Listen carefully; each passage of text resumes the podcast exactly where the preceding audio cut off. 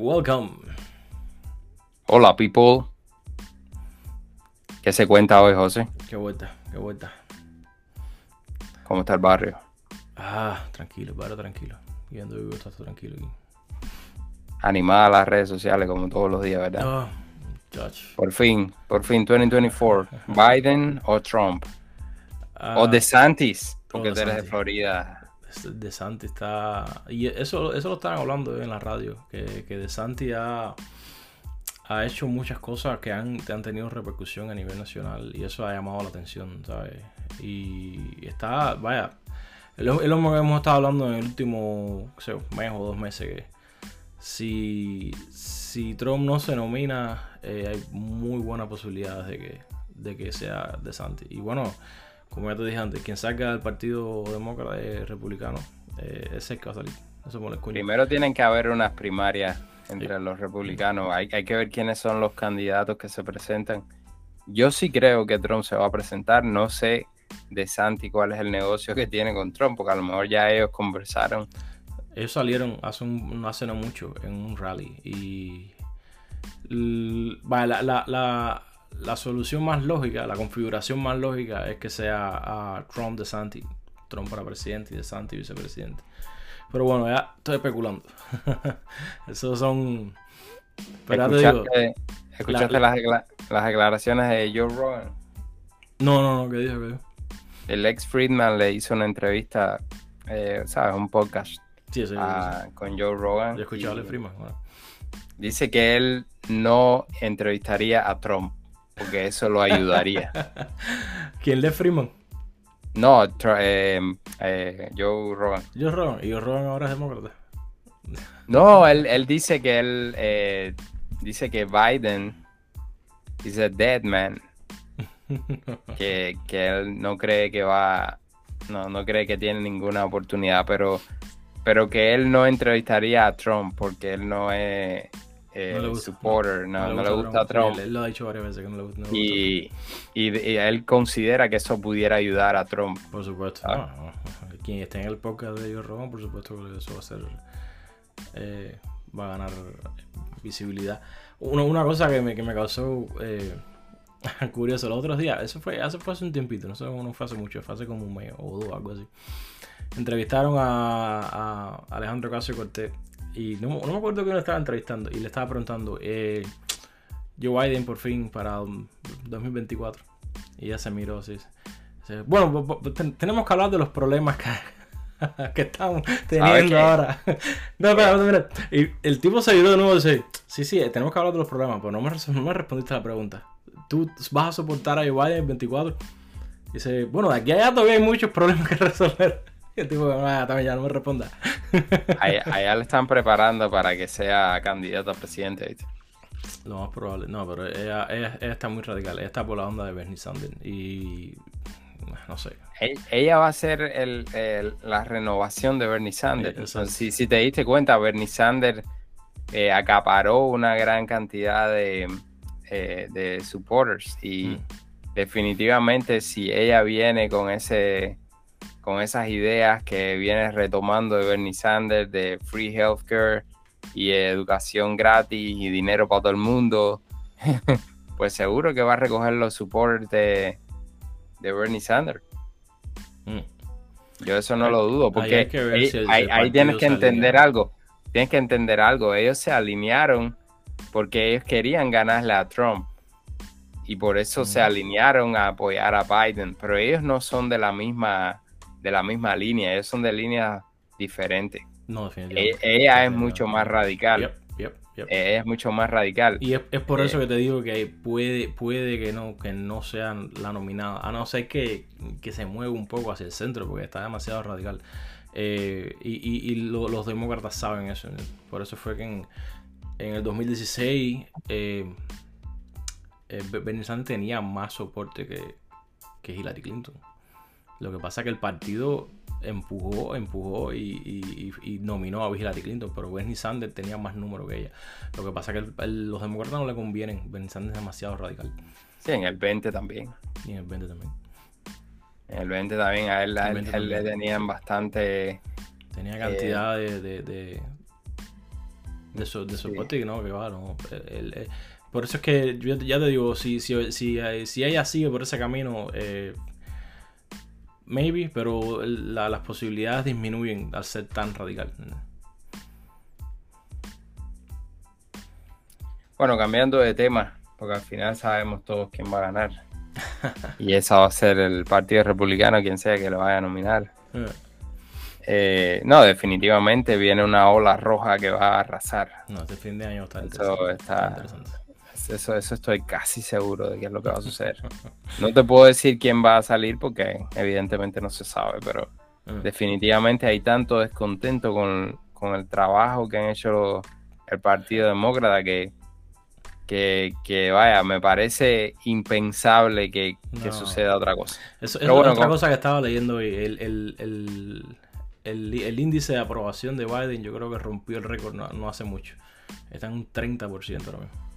Ahora, ¿cómo tú me explicas que ha sido el él, es el presidente que más votos ha obtenido? No creo eso, honestamente, no creo eso. Pero, ¿cómo que no lo crees? Yo, yo creo que hubo fraude en las elecciones, honestamente. ¿O tú crees que hubo fraude entonces? Bueno, esa conversación creo que esa, es otra conversación. esa es otra conversación. Para otro momento. Estamos, estamos en zona, estamos, en zona. Estamos en zona, estamos en zona. Por, otro lado de las noticias. Eh, no, vamos, vamos, vamos, a quedar en el tema. Aunque bueno, es. no, pero, pero antes, antes del tema, ah, espérate, antes del tema, quería preguntarte qué pensabas de la muerte de López Calleja. ¿De qué? De López Calleja. Ah, no. El zar, el zar de Cuba.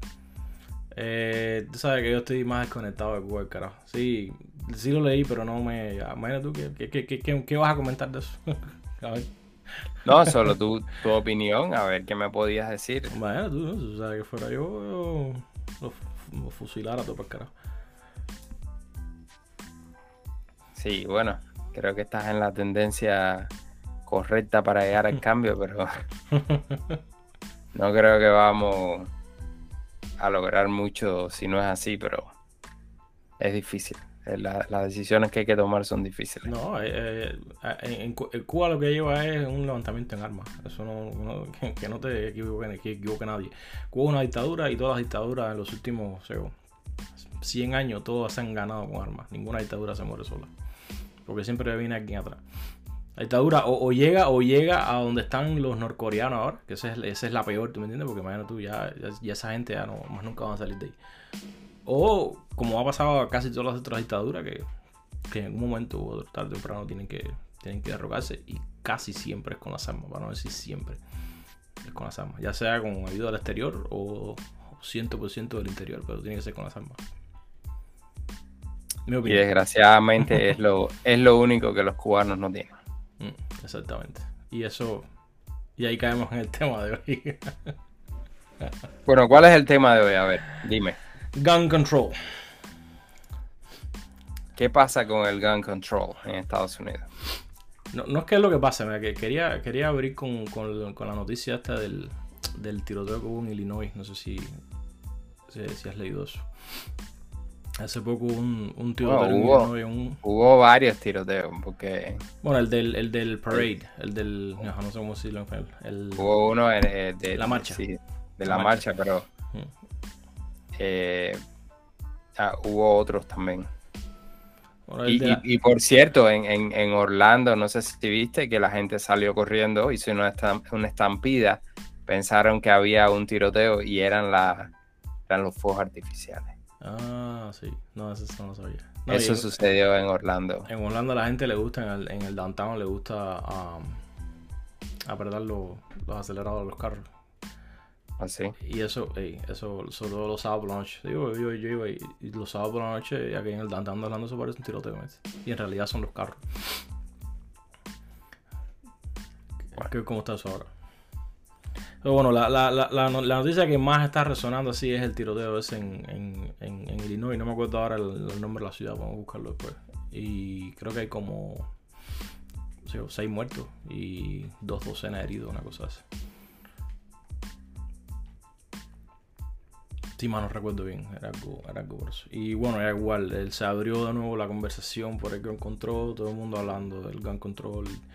Y bueno, quería, bueno, tú vives en Texas, así que Eh, esa es. Open carry. si no sé como debería ser, mi opinión. Pero bueno. Mira, es un tema bien. Para mí es bien fácil. Porque yo considero las armas como una herramienta. Mm. Eh, pero es un tema bien sensible para muchos, sobre todo cuando ocurren eh, escenarios como este que estabas comentando de tiroteo, sobre todo lo que pasó en, la escuela de Ubalde. Sí. Mm. Eh, son, son noticias bien tristes y desgraciadamente mucha gente le echa la culpa a las armas. Yo le echo la culpa a las personas. y en parte. Y sí, yo le echo la culpa a las personas. No, es que, es que, es así. las armas no matan gente, son la gente la que mata gente. Exacto. Yo, yo creo que, mira, eh, si hay una persona con problemas, porque definitivamente para hacer algo como eso tienes que tener problemas. Yo no, no, considero una persona eh, con capacidades lógicas, normales, que, que, pueda hacer algo como eso, así de la nada, ¿no? pueden haber... Yo, pues, pues la, pregunta que me gustaría saber, eh, a, lo mejor tú tienes alguna, algún comentario de eso, ¿por qué ¿Por qué los demócratas quieren, quieren tener, eh, quieren quitarnos las armas? Mira, yo he pensado en eso y hay, hay dos cosas. yo he llegado a dos conclusiones. Una conclusión es que es más fácil eh, controlar a, a, las personas si no tienen si no tienen esperanza, si no tienen una forma de defenderse es más fácil de controlarte si tú no tienes cómo defenderte. Y definitivamente si tú te ves con un arma o con un medio de defenderte, tú lo vas a utilizar y te vas a sentir más eh, con más confianza de hacerlo. O sea, tú crees que es el gobierno, pero es que hay mucha gente que no es el gobierno que, apoya. Es que es que yo no sé, eh, eh, por eso te decía, llegué a dos conclusiones. Esa es una. Pues están lavando el cerebro a la gente. Esa, esa es una conclusión. y eso lo puedes ver en países eh, dictatoriales como en Cuba, por, ejemplo, que lo primero que hacen es quitar las armas. Lo primero que hacen es quitar las armas. Ok, so, esa es una conclusión. Y la otra conclusión es que, mira, el, eh, tenemos un sistema de partidos políticos donde existe una idea y es aférrate a esa idea y no se puede cambiar. Y es darle para adelante y darle para adelante. Mm. No importa lo que pase, incluso cuando en el futuro cambies de opinión, no puedes cambiar la idea tienes que seguir porque es parte de tu partido y si cambias la idea te vas a ver débil. Y tu mm, partido no se puede ver débil. eso, es, ser un cabezadura. A ver, aquí te lo digo, eso es ser un cabezadura estúpido. Pero es que así es como funciona el sistema, así es como funciona el sistema, tanto de un lado como del otro. Fíjate que eh, eh, flexibilidad es una palabra que no existe. Ya, antes mm. a lo mejor existía y por eso se llegaban algunas algunos acuerdos, ¿no? Pero ya en este momento eh, yo me he dado cuenta que está llamando a que no exista flexibilidad. Tú tienes que tomar una posición y no puedes ser flexible. No importa quién esté delante de ti, puede ser un familiar, puede ser tu hijo, puede ser tu esposa. No puedes flexibilizarte. La idea es esta y esta tienes que llevarla hasta la muerte. Eso es lo que yo he visto. Y no, no importa si, te parece que en algún momento tu, pensamiento evoluciona, cambiaste de idea, o a lo mejor no cambiaste de idea, pero crees que en algunas situaciones pueda ser diferente. No, no importa. Tienes que, mantener tu línea. Y creo que esa es la segunda conclusión. Otra cosa, el, igual la gente siempre está diciendo, porque son las, la, ¿cómo se llama? las armas de asalto. El problema son las armas de asalto. Y ¿Qué quiere decir arma de asalto? eso es lo mismo que yo digo a la gente. ¿Tú sabes con arma de asalto? ¿Cuál es la diferencia con arma de asalto?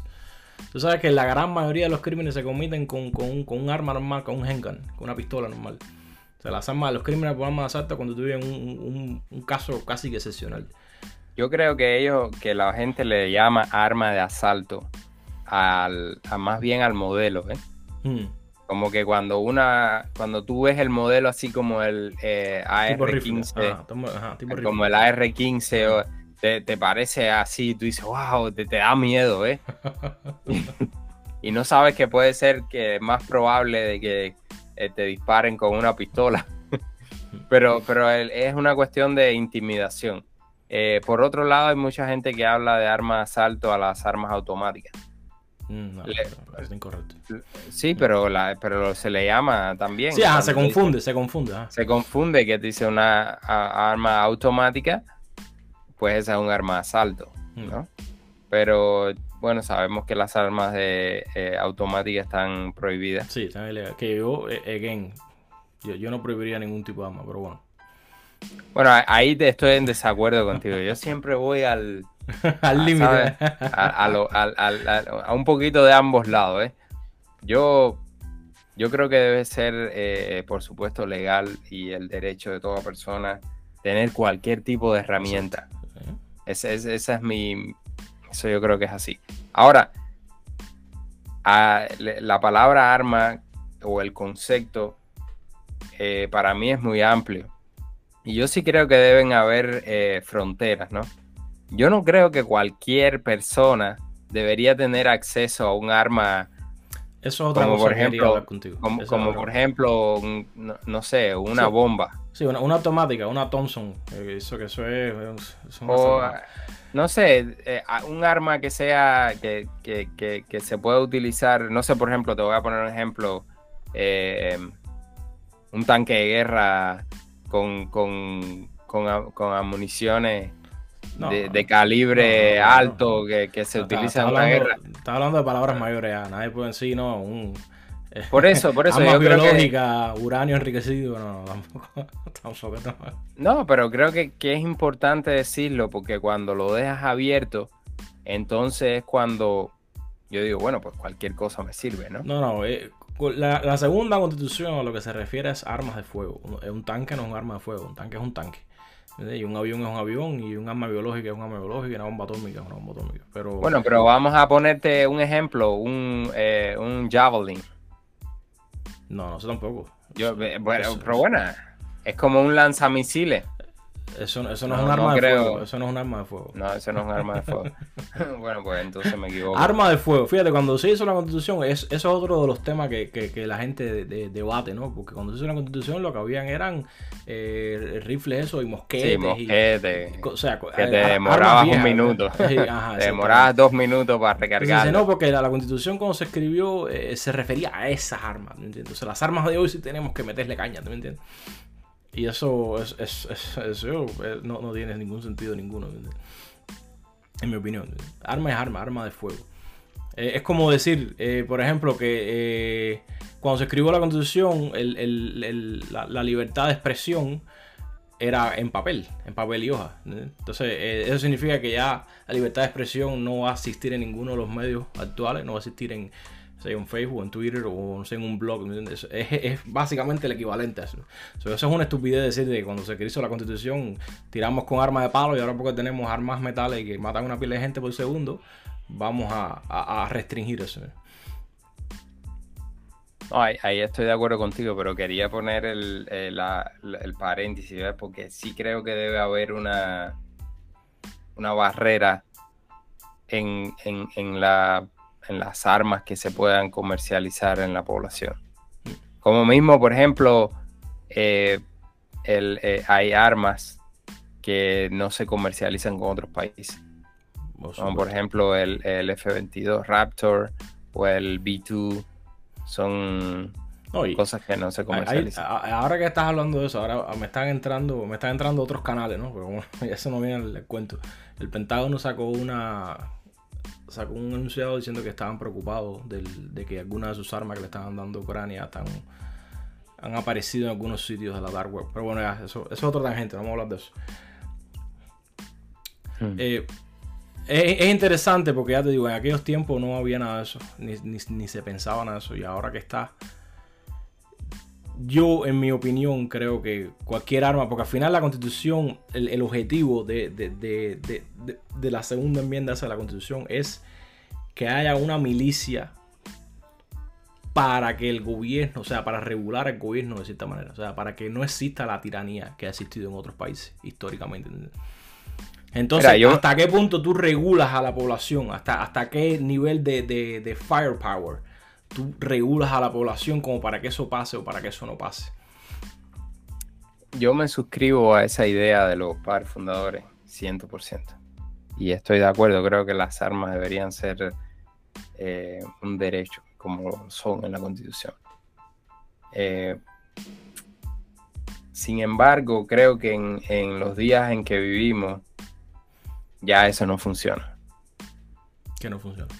Yo no creo que, que una milicia con, con handguns pueda defender a la población del gobierno. Y es por eso que necesita armas más poderosas. No, creo ni siquiera con armas más poderosas, no creo que, que ya exista una forma de... Esa es mi opinión eh, hay un desarrollo tan grande y el, sistema se ha vuelto tan eh, corrupto y tan entrelazado eh, entre ellos mismos que ya no creo que sea posible. Esa idea que, que, que, en aquel momento se tenía que tú podías defenderte del gobierno, si e, evidentemente no lo vemos de esa forma y creo que no ha no ha cambiado la forma del sistema de los Estados Unidos por la cultura y porque el ejército y, los que sirven en el ejército son personas que se han formado en esta cultura. Pero en el momento en que esas personas cambien la cultura y que empiecen a llegar jóvenes que ya no tienen eh, el patriotismo que, se venía enseñando en este país de antes, el, el, ansias de libertad.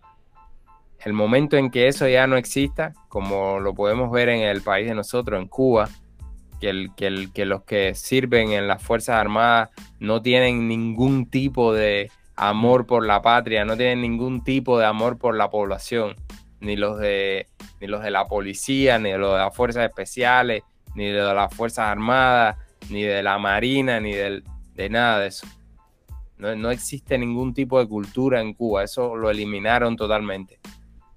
El, día que eso pase en este país, y yo creo que, hay eh, entidades oscuras por debajo trabajando para eso, el día que pase eso y la cultura cambie, pues mira, no va a importar que la gente tenga armas, no va a importar que la gente tenga nada, porque, porque ya no estamos en esos tiempos donde se podía combatir uno a uno. Ya eso no se puede hacer. Yo sí creo que, a ver, yo, creo que vale la pena intentarlo. Bueno, porque al final, eh, si, si, si, se llega a ese punto, eh, obviamente el Estado tiene muchísimos más recursos. Para no mencionar, tú sabes, tanques, eh, aviones, portaaviones, marina, barcos. Este, los recursos son ilimitados, técnicamente. El Estados Unidos tiene recursos casi ilimitados en lo que se refiere al ejército. Eh, ¿Qué pasa? Que para tú tener un ejército necesitas gente. Entonces ahí es donde entra lo que tú decías de, de ese sentido espiritual. ¿Por qué? Por defender lo, lo que es correcto. si, si, el, si, si la cultura cambia, el ejército no va a tener que hacer nada. Nosotros mismos no vamos a hacer leña aquí, como, se, como está pasando en Cuba. el ejército, no va a tener ni que levantar ni un avión. No, pero siempre va a quedar gente, José, que quiere ser libre. No, sí, pero eso, si la cultura cambia, eh, va, a pasar así como en Cuba. Todo va a ir para atrás, todo va a ir para atrás. Van a ser los que más. En Cuba ahora mismo pues, posiblemente hay más policía que, que gente. Por, por, por, por barrio, por cuadra. Hay más o menos igual o más policía por gente que. La, gran mayoría o gran parte del, del, del, presupuesto cubano te, te garantizo que es para pagar a los policías. Y, y, para las Fuerzas Armadas. Por supuesto, ¿no? De eso lo, estoy convencido totalmente de que en Cuba el eh, no sé qué por ciento tan grande, pero la mayoría del... Es decir, si tú puedes decir que en, eh, hay países como en Taiwán que la mayoría de, de las industrias son para semiconductores y hay otros países como Irlanda que son programadores en Cuba se puede decir que son policías. el gran, gran sector de la población. No, sí, el, gran, sector de la población, lo que se hace en Cuba es eh, generar policía, generar eh, fuerzas armadas y generar personas que estén de acuerdo con el dictador, que esté en el momento. Aún así, yo, yo, creo que lo que estábamos diciendo ahorita, yo, sí creo que al final, bueno, imagina tú, eh, ya te digo, a ese punto ya... Yo creo que vale la pena, yo creo que vale la pena, luchar por eso vale la pena, porque eso es algo que está dentro de ti. Eh, y además, eh, además de eso, hablando solamente del, del, punto de las armas, ¿no? Yo creo, lo, lo veo como una herramienta, ¿no? Y además te puedes defender para la defensa personal, para la defensa personal. Pero bueno, estábamos entrando en el punto de defenderse contra el gobierno. Mm. Que ese, ese espacio pequeño, yo creo que sí ha evolucionado a un punto donde ya es casi imposible. Si el gobierno se corrompe y las eh, diferentes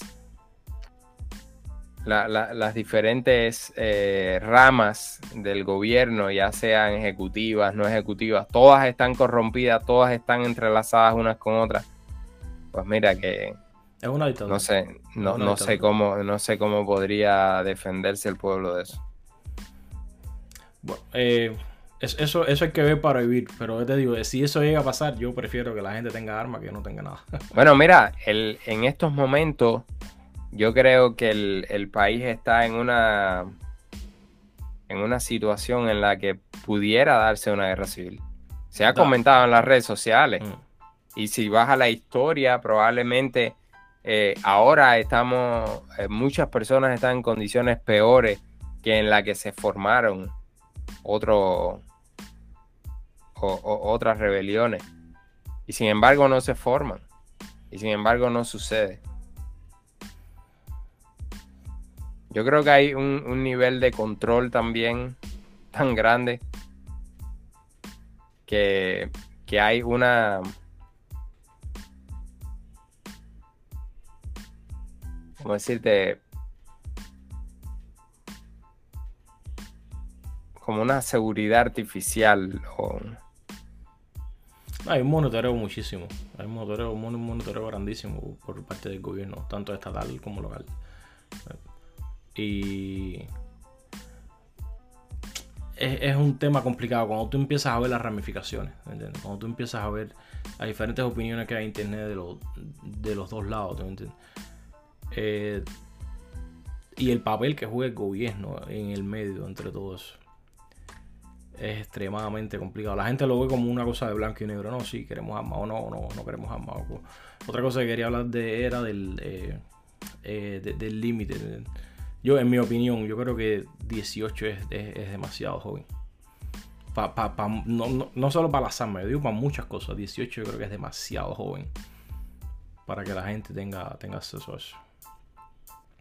Eso, eso, eso fue, eso se escribió en, eh, creo que fue en la constitución, sí, desde los 18 años. Eso no, eso no debería ser así. Ya la, ciencia ha avanzado lo suficiente como para saber que eh, el, cerebro de un humano se, termina de desarrollar completamente a los 25 años. Entonces, como tú a los 18 vas a, vas a darle acceso a básicamente todo. Oye, lo veo fácil. Eh, eh, si a los 18 años ya yo puedo ir al servicio militar, pues ya puedo tener derecho a tener un arma. Pero aún así, tú no deberías ir al servicio militar a los 18 años. Tú puedes ir a entrenar, pero no veo correcto que te manden para la guerra a los 18 años. Tú puedes empezar a los 18. Ir a entrenar y hacer ejercicio. Ir a hacer PT, ir a hacer Hell Week, lo que tú quieras. Pero no, no que te manden para Irak. No que te manden para Afganistán. No, eso no, no. Igual que este eh, todo, todo, todo, todo, todos los derechos que tú obtienes a los 18, yo en mi opinión creo que deberían aplazarlo hasta los 25. Yo creo que ahí estás viendo un reflejo de la sociedad, porque probablemente esos números, esas edades se hayan determinado en una cultura. Eso fue arbitrario. Anterior. sí, eso fue arbitrario. nadie, ese, número lo sacaron del cielo. Pero mi punto, mi punto es que eh, probablemente en aquellos tiempos, cuando llegaron a, tomar esa decisión de ese número, eh, un muchacho de 18 años tuviera más responsabilidad de, lo que tiene uno ahora de 25. No, y la, el life expectation era 35, 40 años, 50 años, por su a los 18 ya tú eras un hombre hecho y derecho. Pero en esta sociedad que vivimos hoy, a los 18 no eres nadie. Tú eso estás, saliendo, tú estoy- estás, estás saliendo de high school, básicamente. Sí, a los 18 años probablemente estés viviendo con tu madre todavía. No más probable. Y te estén O sea, yo, dando... en, en mi opinión, ya te digo, eh, incluyendo las armas, que es por donde entramos al tema, eh, eso debería ser a los 25 años. Y todo lo demás, por ir para abajo, todo lo demás. Eh, tomar, entrar en un club, votar, todo, absolutamente todo, yo lo pondría a 25 años. Si te gustó el episodio, no olvides suscribirte. Estamos en todas las plataformas donde escuchas tus podcasts y en YouTube estamos subiendo todos los videos también, porque sabemos que es la plataforma menos penalizada para Cuba. Así que ya saben, my friends, be safe, peace. We will be back.